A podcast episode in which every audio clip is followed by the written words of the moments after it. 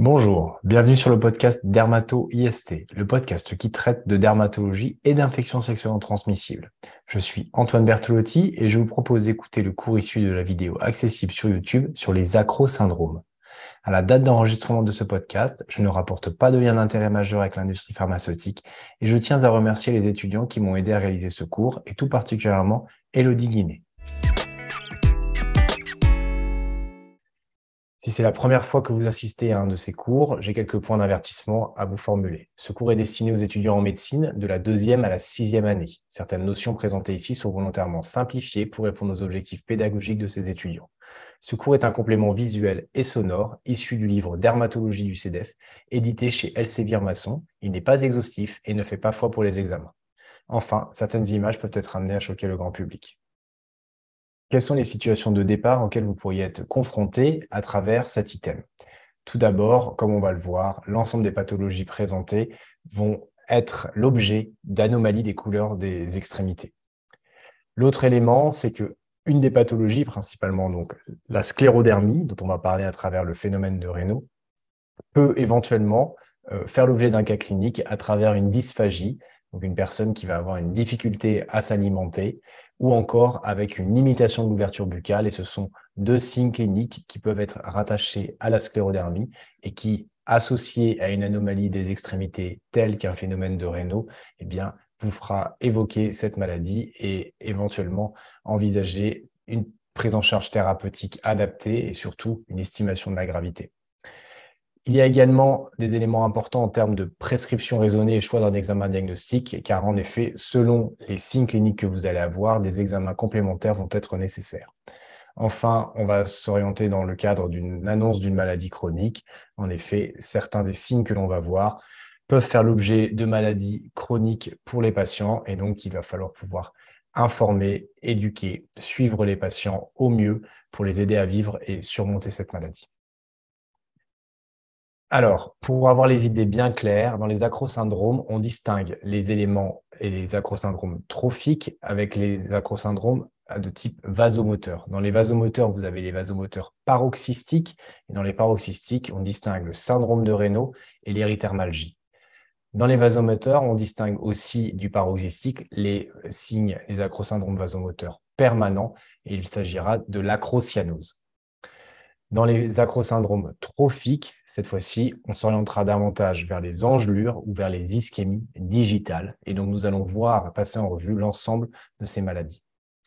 Premièrement, le syndrome de Raynaud. La prévalence est importante, 5% de la population. C'est vraiment l'acrosyndrome le plus fréquent. Les facteurs déclenchants sont principalement le froid et l'humidité. On va le retrouver principalement au niveau des mains, mais on peut le voir aussi au niveau des orteils, on peut le voir aussi au niveau du nez et également au niveau des oreilles, même si c'est beaucoup plus rare. Il se décompose classiquement en trois phases. La phase blanche, ou dite syncopale, avec une pâleur, une froideur des extrémités qui va durer quelques minutes, voire même quelques heures. Il existe également la phase cyanique ou asphyxique ou bleue, qui est inconstante, mais qui est souvent présente et qui va durer quelques minutes. Enfin, elle se finit généralement par une phase hyperémique, donc une phase en rouge, qui est également inconstante, mais que l'on peut quand même voir et qui peut durer quelques minutes. Il existe une indication à réaliser un bilan clinique et biologique minimal afin de distinguer le phénomène de Raynaud primitif, qui concerne 90% des cas, du phénomène de Raynaud secondaire, qui lui euh, concerne 10% des cas. Alors, le phénomène de Raynaud primitif, qu'on appelle aussi maladie de Raynaud, qui concerne 90% des cas de euh, phénomène de Raynaud, survient généralement sur un terrain de type femme jeune. Et c'est quatre fois plus de femmes que d'hommes qui rapportent ce type de phénomène de Raynaud. Il y a généralement un antécédent familial qui est rapporté. Et en termes d'ancienneté et d'évolution, on est plutôt sur un suivi à plus de deux ans sans apparition d'autres causes. Le facteur déclenchant principalement, c'est le froid. Dans la forme secondaire, qui va concerner 10% des cas de phénomène de Raynaud, eh bien, le terrain, c'est tout homme ou toute femme, à tout âge et sans antécédent familial particulier. En termes d'ancienneté et d'évolution, le suivi va être clinique et va être très important car il peut précéder de plusieurs mois l'apparition d'autres maladies associées à, euh, à, ce phénomène de Raynaud. Le facteur déclenchant est également le froid, mais il peut être également spontané.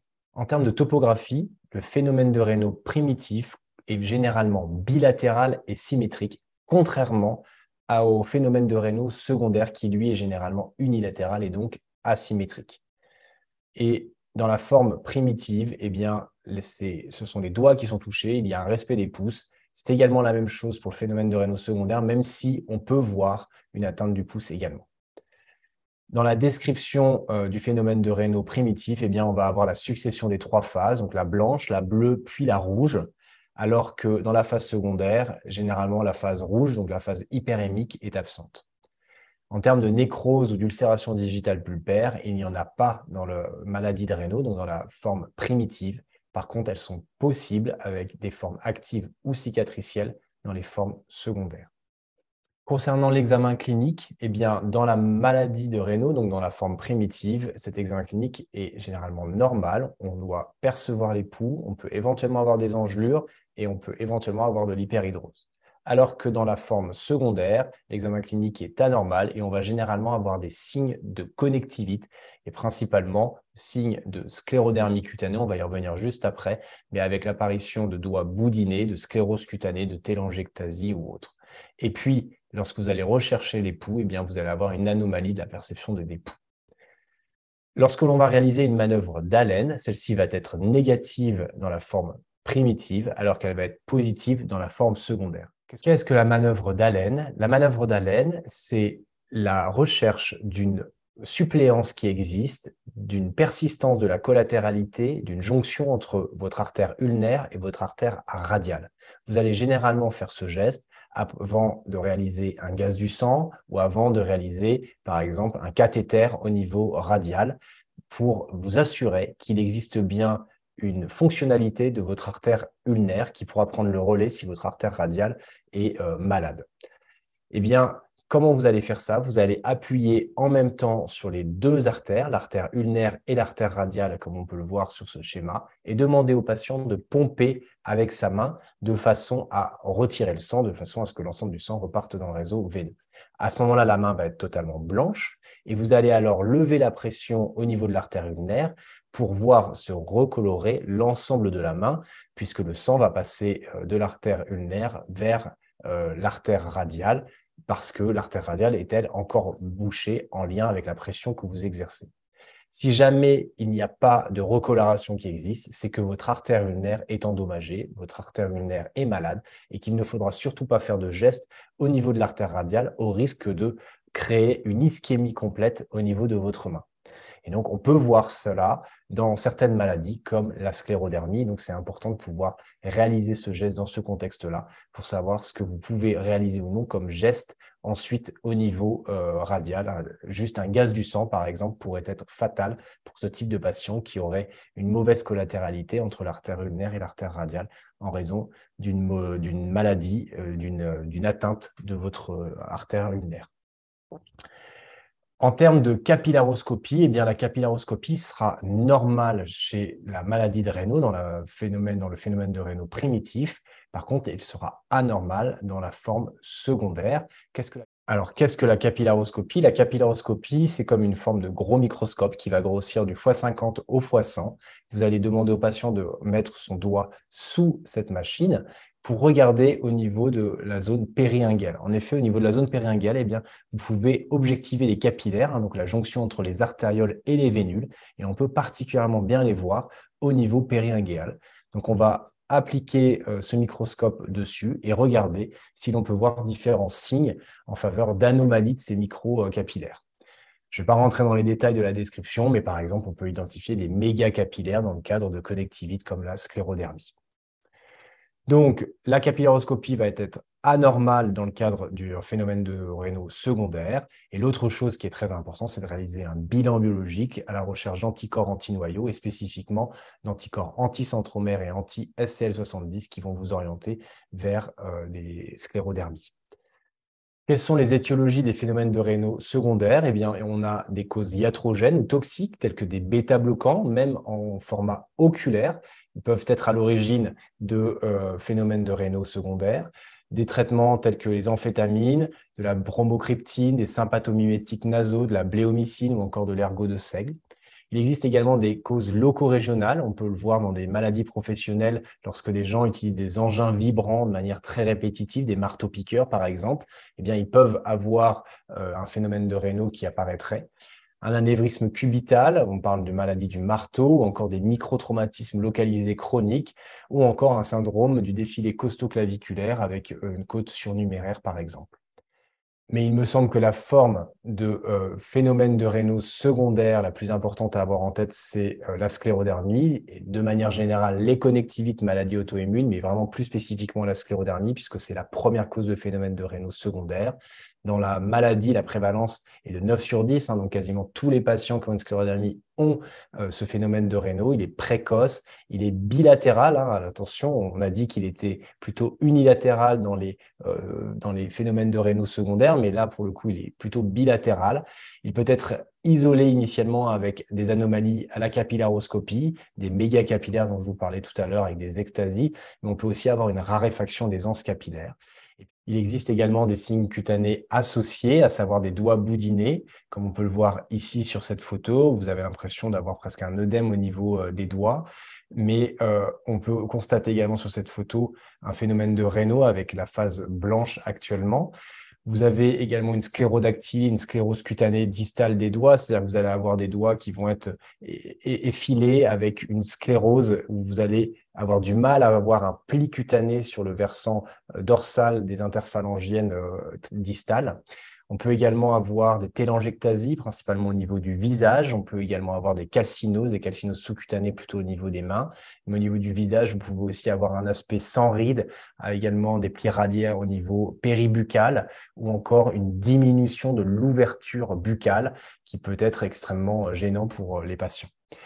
On a des signes systémiques qui sont associés, à savoir des troubles digestifs moteurs et principalement la dysphagie, c'est ce que je vous disais en introduction euh, tout à l'heure.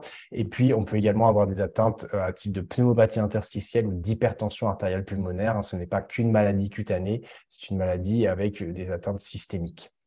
En termes de biologie, eh vous allez avoir des euh, facteurs antinucléaires positifs avec des anticorps antigènes solubles de type anti-SL70 ou anti-centromère selon les formes de sclérodermie. On ne va pas rentrer dans les détails, mais voilà, vous avez effectivement cette maladie à avoir clairement, clairement en tête si vous avez un phénomène de Raynaud à identifier dans le cadre d'un cas clinique. L'autre acrosyndrome euh, à connaître, c'est l'érythermalgie ou érythromélalgie. C'est un acrosyndrome vasculaire paroxystique qui est lié à une vasodilatation artériolo-capillaire. Cliniquement, c'est plutôt une atteinte surtout des pieds, mais ça peut également toucher les mains. Euh, le facteur déclenchant, pour le coup, cette fois-ci, c'est plutôt la chaleur. Tout à l'heure, c'était plutôt le froid pour le phénomène de Raynaud. Là, c'est plutôt la chaleur. Ça peut être spontané, mais c'est plus rare. Ça peut être dans le cadre d'un effort ou d'un orthostatisme. Mais vous allez avoir une rougeur, une chaleur et une douleur intense de quelques minutes, voire même de plusieurs heures, et pour lequel, là, les enfants, mais également les adultes, vont rechercher un contact avec l'eau, avec l'eau froide, et vont passer même parfois de très nombreuses minutes ou heures sous l'eau, euh, sous l'eau froide, ou en mettant leurs pieds au niveau des bassines, dans des bassines d'eau, de façon à vraiment refroidir euh, leurs pieds. Le problème, c'est qu'à force de faire ça, eh bien, ils, ils, peuvent se faire des plaies, ils vont avoir les pieds beaucoup plus moites, une fragilité de la peau, et donc il peut y avoir des surinfections qui peuvent se faire dans ce cadre-là. Il existe deux formes d'érythermalgie, les formes idiopathiques qui sont plutôt rares, qui arrivent chez les hommes, mais de moins de 40 ans et même plutôt même des enfants, avec une atteinte symétrique et souvent des antécédents familiaux. C'est une maladie autosomique euh, dominante. Et on a une forme secondaire chez des hommes ou des femmes qui va arriver après 40 ans. Et là, clairement, clairement, clairement, il faut que vous ayez en tête le, euh, une, une, polyglobulie ou une thrombocytémie sous-jacente, un syndrome myéloprolifératif ou une lésion paranéoplasique, il faut vraiment que ça vous mette la puce à l'oreille sur il y a quelque chose qui est en train de se passer et c'est associé à une autre maladie. Et donc, il va falloir que vous recherchiez des arguments pour une hémopathie avec au moins une numération formule sanguine, un examen clinique à la recherche d'un syndrome tumoral, d'une asthénie, d'un amaigrissement, d'une anorexie. Troisième catégorie d'acrosyndrome, l'acrocyanose essentielle avec un acrosyndrome vasculaire permanent qui est lié à une stase capillaro-vénulaire par ouverture permanente des anastomoses artério-veineuses et qui sont anormalement nombreuses et développées. Cliniquement, ce sont plutôt des femmes minces avec un début au cours de l'adolescence, une atteinte bilatérale des extrémités, mains et pieds, une coloration bleue, rouge, violacée, une froideur, plus ou moins un œdème, plus ou moins une moiteur. C'est généralement indolore, mais ça peut être socialement très gênant et ça peut être majoré par le froid et la déclivité. On peut y voir associé un phénomène de Raynaud, on peut y voir des engelures ou encore un livédo physiologique. Il n'y a pas de bilan à réaliser. On note également dans les acrosyndromes les engelures et pseudo-engelures. C'est un acrosyndrome cette fois-ci trophique, idiopathique, quand on parle d'engelure, ou alors secondaire, et on parle alors à ce moment-là de pseudo-engelure. Le terrain, ce sont plutôt des femmes jeunes, plus ou moins anorexiques, avec un antécédent familial, plus ou moins associé à une acrocyanose ou même à une hyperhidrose. Les lésions sont inflammatoires au niveau donc, des extrémités, des pieds, des mains et vont survenir 12 à 24 heures après une exposition prolongée à un froid modéré mais humide. Le caractère est récidivant, saisonnier. Cliniquement, on a une atteinte plutôt au niveau des doigts, mais comme je vous l'ai dit, ça peut être également au niveau des orteils ou même au bord latéraux des pieds. Ce sont des macules érythémateuses, puis des macules et papules violacées euh, que l'on va voir et qui vont pouvoir même avoir un aspect œdémateux. Parfois, il peut y avoir une confluence en plaques érythrocyaniques. On peut avoir des démangeaisons, euh, un prurite, plus ou moins des douleurs lors du réchauffement. Et il existe une régression spontanée en deux, trois semaines euh, selon euh, les patients et avec une dyschromie qui peut être séquelaire. Donc ici, on a une forme d'engelure vésiculo-bulleuse avec une forme un peu desquamative dans les suites des bulles, mais on peut voir des lésions bulleuses sous-jacentes. Et là, on est face par contre à une pseudo-engelure, une lupus engelure, et donc on a des lésions maculopapuleuses, érythémateuses au niveau des extrémités, mais également à ce niveau-là, euh, chez ces deux patients. Enfin, dernier acrosyndrome, l'ischémie digitale permanente, qui a pour physiopathologie un déficit de la perfusion sanguine en rapport avec des lésions artérielles d'amont, soit un mécanisme thrombotique ou occlusif avec une plaque d'athérium ou une artériopathie ou une polyglobulie, ou alors un processus embolique, traumatique, mécanique ou encore inflammatoire. On a des épisodes paroxystiques syncopaux, puis une persistance semi-permanente de douleur, surtout nocturne, entre les crises. On a un doigt ou euh, un orteil qui va être froid, algique, cyanique pendant une période prolongée, habituellement de plusieurs jours. Et cliniquement, on va avoir donc un orteil froid, biolacé, avec un allongement du temps de recoloration de la pulpe, des hémorragies sous-inguéales en flamèche, puis une nécrose digitale. Sur cette photo, on a un orteil bleu révélateur d'embol de cristaux de cholestérol avec un livédo ici, un aspect violacé et une nécrose digitale. On a ici une nécrose de la luxe dans le cadre d'une thrombongite oblitérante chez un consommateur de cannabis. Donc, pour reprendre ces différents acrosyndromes, dans les acrosyndromes, on a les acrosyndromes vasomoteurs, paroxystiques, avec principalement le syndrome de Raynaud, pour lequel vous allez avoir la phase blanche, la phase bleue, la phase rouge, mais absolument, il va falloir identifier les 10% qui sont des phénomènes de rénaux secondaires et donc rechercher impérativement des signes en faveur principalement d'une sclérodermie, donc d'une connectivite. Faites une capillaroscopie, faites une manœuvre d'Allen, faites un bilan biologique pour rechercher des anticorps antinoyaux, éventuellement pour pouvoir identifier euh, ces signes biologiques, mais également identifier les signes cliniques en faveur d'une sclérodermie. On a également l'érythermalgie.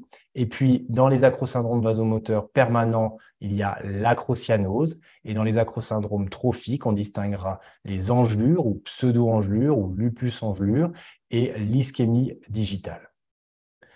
Donc, les points clés le diagnostic et l'enquête étiologique d'un acrosyndrome vasculaire repose essentiellement sur un interrogatoire et un examen clinique avec quelques examens complémentaires que l'on a vus. Le phénomène de Raynaud est l'acrosyndrome vasculaire le plus fréquent. La maladie de Raynaud est l'étiologie la plus fréquente dans la population générale, mais elle doit demeurer un diagnostic d'élimination. Le bilan minimum du phénomène de Raynaud doit comporter une capillaroscopie périlinguale et la recherche d'anticorps antinucléaires, car la sclérodermie systémique plus rarement d'autres maladies systémiques, peut être révélée par ce seul symptôme plusieurs années avant la symptomatologie viscérale et cutanée. L'érythermalgie peut être idiopathique, principalement chez les enfants ou autosomique dominant, mais il peut également révéler une affection sous-jacente et avant tout un syndrome myéloprolifératif, donc une érythermalgie chez un patient de plus de 40 ans. Il faut absolument penser à une maladie, une hémopathie sous-jacente et entre autres un syndrome myéloprolifératif.